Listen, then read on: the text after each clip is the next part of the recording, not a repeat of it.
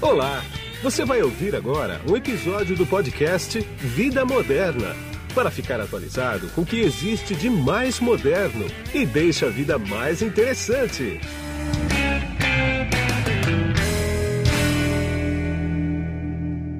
Olá, eu sou Guido Orlando Júnior, diretor de conteúdo do portal Vida Moderna, e nesse podcast aqui eu bati um papo bastante interessante com um dos principais executivos da Embratel. Vamos lá. Bom, e quem está comigo nesse podcast aqui agora é o Mário Rachid, que é diretor executivo da Embratel. Tudo bem, Mário? Oi, Guido, tudo bem e você? Tudo bem, tranquilo. Ô Mário, vamos bater um papo aqui sobre vários assuntos, sendo um deles como é que está a Embratel no tocante a serviços de TI e transformação digital, porque a Embratel, historicamente, tenho que falar isso, não tem jeito, a Embratel, historicamente, ela é tida como uma empresa de telecomunicações, mas não é mais só isso não, né? Não, não, não, Guido. Na verdade, já há algum tempo a gente vem se posicionando como uma integradora aí de soluções é, de, de TI telecom, né? Então a gente incluiu aí o, a TI no nosso portfólio, já tem pelo menos uns cinco anos, mas de maneira mais é, forte no mercado nos últimos três anos. E a gente vai evoluindo muito nisso. Né? A gente vem lançando produtos e soluções dentro da característica aí que o mercado está cada vez mais presente nisso. Exatamente. Agora, e a transformação digital, Rashid? Porque há cinco anos atrás não se falava em transformação digital ainda, né? Transformação digital dá para pegar o que de três anos para cá. O que, que, que mudou no mercado efetivamente com ela, hein?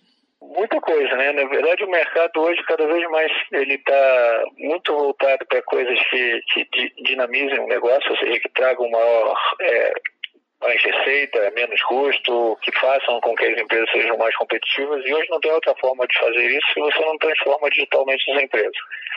E aí, quando eu falo transformar digitalmente a sua empresa, a gente está falando de incluir no negócio, é, métodos ágeis, é, soluções de inteligência artificial, analytics, a gente está falando de incluir uma série de coisas que são importantes. Segurança, que antes, desde sempre é um tema importante, mas com essa questão da transformação digital ganhou um peso muito maior. Então você tem uma série de coisas aí que a empresa precisa fazer. Mas talvez o que seja mais importante e que não está ligado diretamente à tecnologia é a mudança cultural. Né? A empresa precisa ter um, um olhar diferente para os problemas e uma forma de atuar diferente. Isso independe da tecnologia que ela vai usar lá na frente. Exatamente. Você sabe que não é difícil conversar com empresários de qualquer tamanho. Não, obviamente, mega corporações, né? mas empresas médias. Né? Falar uhum. sobre transformação digital, aí o pessoal fala que está implantando um sistema de transformação digital. Aí eu falo, não, mas não é isso, né? Não é o sistema. Transformação digital veio pro resto da vida. Enquanto existir a Terra, vai existir transformação digital.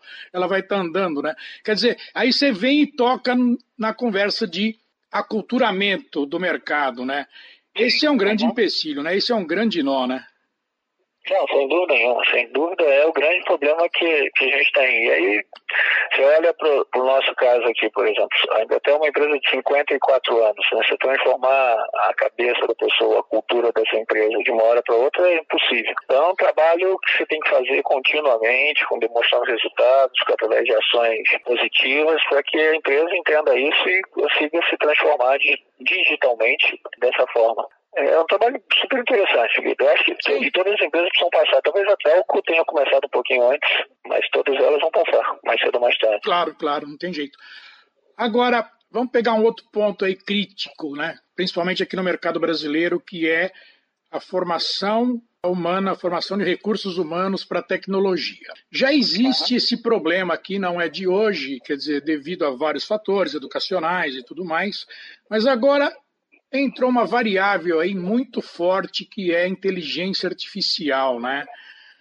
Fala um pouco para mim dessa dificuldade de mão de obra para tecnologia e agora com a inteligência artificial, como é que a coisa vai ficar, hein? É, Guida, diferente da grande maioria das profissões no Brasil, a área de TI hoje sofre uma carência de mão de obra muito grande.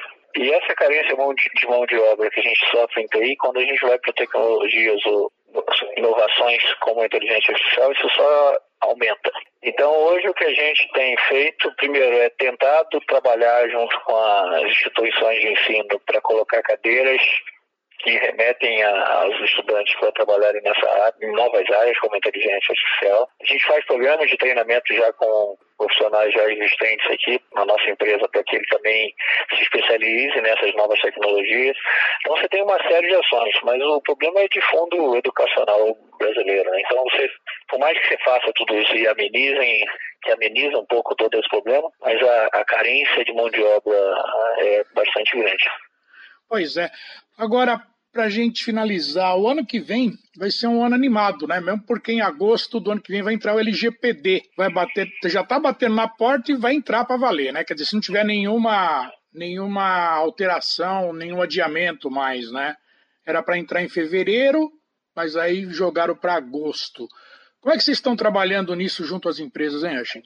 Então, é realmente um grande, um grande projeto para o ano que vem é o LGPD. Eu acho que é um projeto super importante para todos nós, para a indústria TI, para toda a sociedade, porque ele regulamenta o uso de dados no Brasil, que, que na minha opinião, já, já deveríamos estar trabalhando com isso. Então, eu acho, antes de mais nada, um, um projeto super importante para a sociedade brasileira. Em termos de oportunidade para a gente, a gente montou aqui um, um trabalho é, de metodologia e também através de um parceiro que a gente também tem usado. E a gente hoje já tem alguns clientes no mercado que a gente apoia na aplicação da LGPD.